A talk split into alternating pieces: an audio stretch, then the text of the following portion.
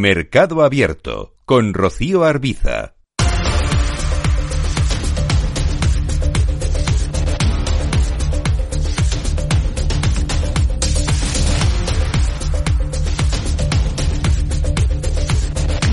Hablamos de Mercado Abierto con Diego Morín, analista de IGE. ¿Qué tal, Diego? Muy buenas tardes. Muy buenas tardes, Rocío. Bueno, estamos eh, muy pendientes de esas últimas declaraciones del vicepresidente del Banco Central Europeo. En las últimas horas ha admitido que el BCE debió haber reaccionado antes para contener las presiones inflacionistas. Por tanto, ha entonado el mea culpa, admite el error cometido al considerar temporal el aumento de los precios y no descarta de guindos más subidas de los tipos de interés más allá del mes de marzo, que es cuando están o donde están las grandes dudas. Más allá de ese mes, ¿Qué es lo que esperan ustedes?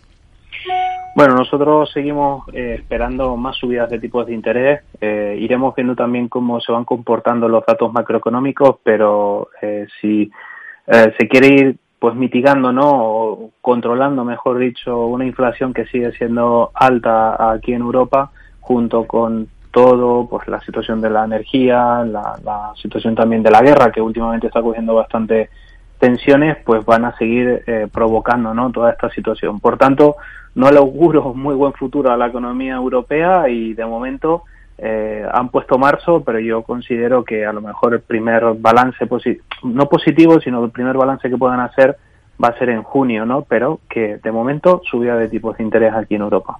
Hoy, hablando de precios, hemos conocido datos en Alemania. La inflación interanual se sitúa en enero en el 8,7% en tasa interanual, desde el 8,6% de diciembre. ¿Qué le parece el dato? Bueno, pues que vamos a seguir manteniéndonos por estos niveles, ¿no? Es decir, estamos en, en una situación eh, compleja, eh, los precios sí es verdad que no están en el doble dígito, ¿no? Como en meses anteriores, se ha intentado, se, han mitigado, ¿no? A medida después que los bancos, en este caso el BCE, ha subido las tasas de interés, pero no hay que olvidarse que estamos en un 8,7% cuando se estima el objetivo en el 2%, ¿no? Por tanto, creo que vamos a seguir con presiones inflacionistas y que o entramos en una fuerte recesión y es la manera, creo, más normal que se ¿no? que se produzcan esos objetivos que tienen los bancos centrales o, vamos a seguir viendo estas tasas bastante bastante tiempo. Hmm.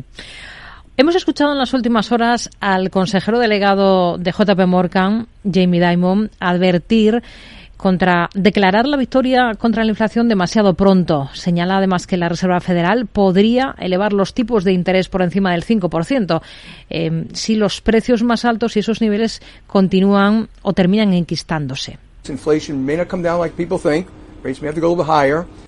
Es posible que la inflación no baje como la gente piensa. Es posible que, las, eh, que los tipos tengan que subir un poco más, dice el eh, consejero delegado de JP Morgan.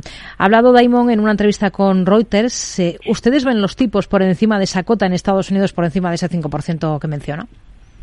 Yo me mojo, Rosé, y te diría que sí, eh, básicamente porque los últimos los últimos mensajes de, de Powell han sido un poco, pues, eh, con cierto optimismo, pero después veíamos también eh, que algo falla, ¿no? Porque la, situación del empleo en Estados Unidos sigue siendo con, con una creación bastante fuerte y esto, pues, hace indicar que la Reserva Federal va a seguir subiendo los tipos, no de una manera seguramente agresiva como hemos visto de todo el año 2022, pero eh, el 5%, 5,25 podríamos verlo sin, sin ningún problema. Hmm.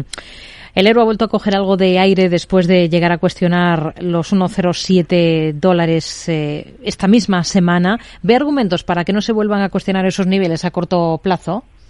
Bueno, lo veo con, con, cierto, hay que analizarlo muy bien en el sentido de ver eh, un nivel importante, ¿no? Y es que el mercado después de tocar ese 1.10, todo el revuelo del Banco Central Europeo, pues ha testeado zona de 1.07 y de momento lo que vemos es que hay demanda, hay suficiente, ¿no? De, ahí el, el, rebote que estamos viendo. No obstante, cualquier cierre por debajo de este nivel nos podría llevar, ¿no? A un tramo poquito, podríamos decir, más peligroso, 1.06, 1.0550, eh, pero creo que la clave va a estar en la recuperación de, de momento que une esos eh, mínimos crecientes, esa directriz de medio plazo que viene uniendo desde pues, prácticamente los mínimos del año pasado. Hmm. Hoy hemos tenido decisión de tipos en Suecia. Su Banco Central ha elevado el precio del dinero en 50 puntos básicos hasta el 3%, que es el nivel más alto en 15 años, para contrarrestar la inflación. Además, ve probable nuevos aumentos en los próximos meses, lo esperable, ¿no?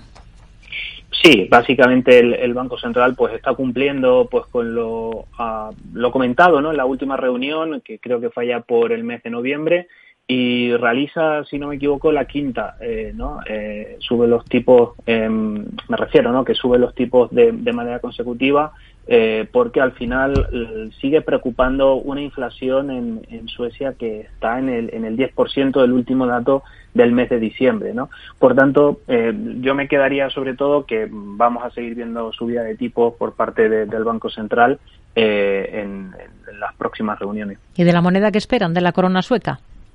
Bueno, hemos visto que se ha fortalecido, ¿no? Eh, contra tanto contra el euro como contra el dólar en, las últimas sesiones. Eh, hoy se está revalorizando, ¿no? Después de, de esta nueva subida.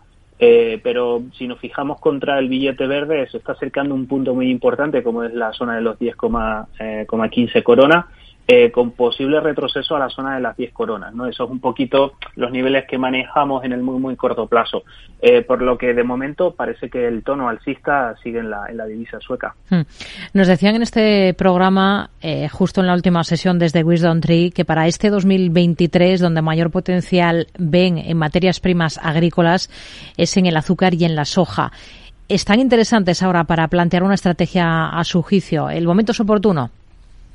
Bueno, a ver, se, se están acercando sobre todo, eh, si empezamos por el azúcar, eh, lleva pues varias semanas en rango, eh, pero eh, hay que vigilar dos niveles, ¿no? Obviamente la parte inferior, 17,38, son, uh, hablo de los futuros, de acuerdo, eh, americano, 17.30 más o menos tiene un soporte importante y por la parte superior eh, 20.60.